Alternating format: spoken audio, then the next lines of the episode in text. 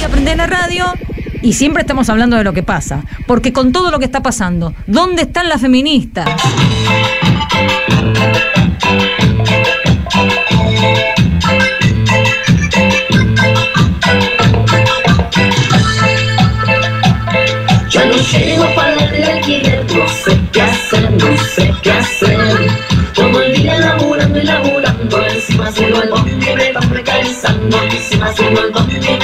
Precarizando.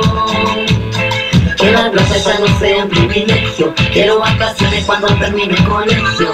Vengo al banco para pagar la boleta, también es responsable de esta miseria la renta, también es responsable de esta miseria la renta.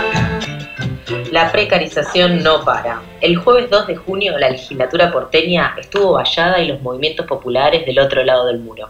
Adentro, con 32 votos a favor y 20 en contra, el oficialismo de la ciudad de Buenos Aires aprobó una ley que se llama Distrito de Integración Productiva e Impulso al Trabajo en Barrios Populares de la Ciudad Autónoma de Buenos Aires.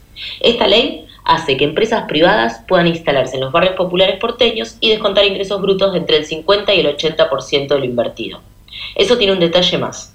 Es por orden de llegada, con lo cual las primeras 15 empresas en presentarse son las que obtendrán mayores beneficios. Puede ser que las actividades que promueve la ley no sean las actividades que actualmente ya se desarrollan en los barrios y son la principal fuente de trabajo. No, son justamente las actividades que se vienen desarrollando en los barrios y que son la principal fuente de trabajo. En este audio, María Eva Coutosivitis, del Frente Salvador Herrera de la CTA, nos cuenta un poco sobre la contraprestación que da el gobierno de la ciudad a los barrios populares.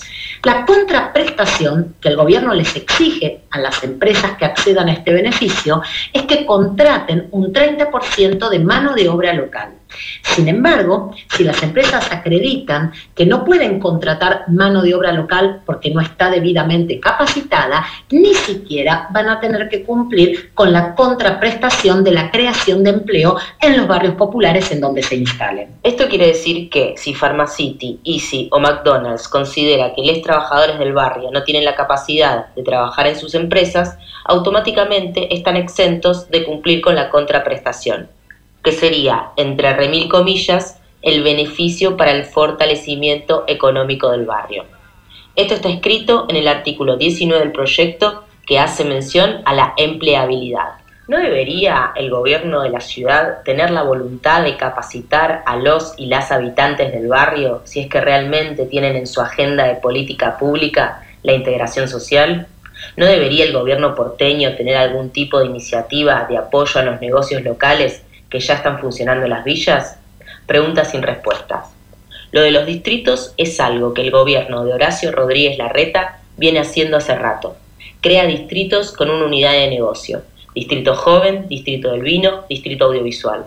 Ahora es el turno del distrito de los barrios populares. Rodrigo Bueno, Playón de Chacarita, Barrio Villa 20 y Carlos Mujica. Yo soy Saúl Sánchez, soy comerciante acá del barrio Padre Carlos Mujica. Sí, mira, esta nueva ley que está generando el señor Larreta acá en el barrio Padre Carlos Mujica, eh, va a ser un dolor muy grande para muchos comerciantes que viven sobre de lo que viven, de lo que trabajan de sus negocios. Usted vive de esto, la gente de feria, ellos le integraron a la gente en las viviendas nuevas, los comerciantes de viviendas nuevas le llegan a poner estos negocios en esa zona.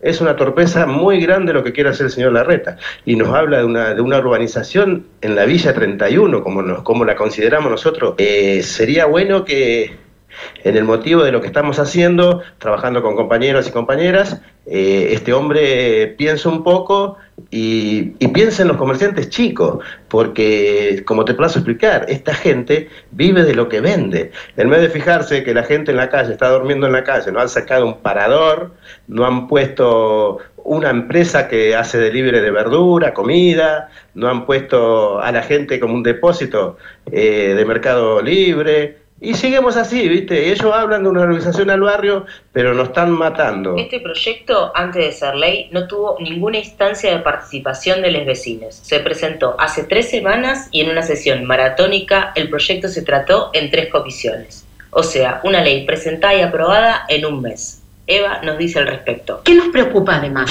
Que el jefe de gobierno porteño envíe un proyecto a la legislatura sin ninguna instancia previa de participación ciudadana.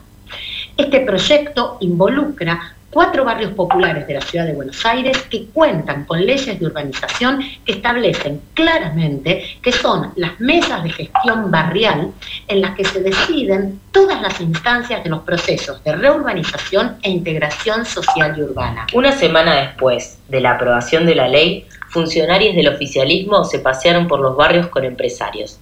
La invitación decía lo siguiente, la Subsecretaría de Gestión de Políticas Productivas lo invita a participar de la recorrida por los barrios populares con la finalidad de conocer en terreno las posibilidades de desarrollo urbano y de negocios que ofrece el distrito social y la integración de los barrios populares.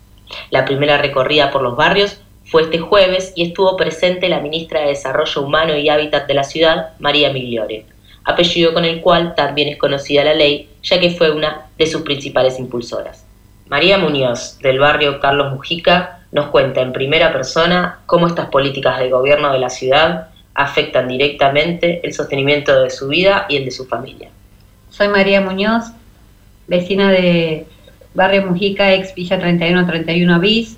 con mi familia vivíamos en el sector de Bajo Autopista, fuimos relocalizadas, eh, teníamos el emprendimiento de Libre y Las Muñoz, funcionaba bastante bien pero lastimosamente al ser relocalizadas en viviendas nuevas perdimos los clientes porque justamente nos tocó la pandemia. Creamos un nuevo emprendimiento que era Panadería de las Muñoz, funcionaba, sí.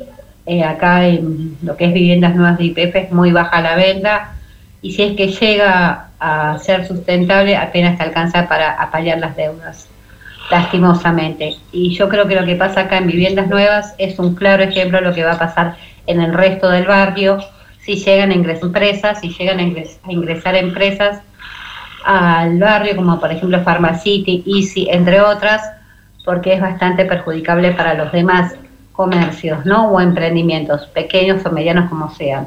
Realmente es lamentable que ocurra esto porque nosotros, por ejemplo, ya estamos endeudados. Más que ser un proyecto productivo, yo lo siento como un proyecto expulsivo para los vecinos y familias del barrio una nueva embestida del gobierno de la ciudad contra los barrios populares. Lo llaman desarrollo económico, urbanización, relocalización. No es más que profundizar la pobreza. También es responsable de esta miseria la reta. También es responsable de esta miseria la reta. También es responsable de esta miseria la reta.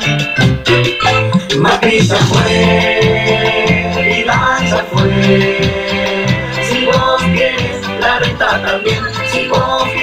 la reta también, Macri ya fue, Vidal ya fue. Si vos quieres la reta también, si vos quieres la reta también.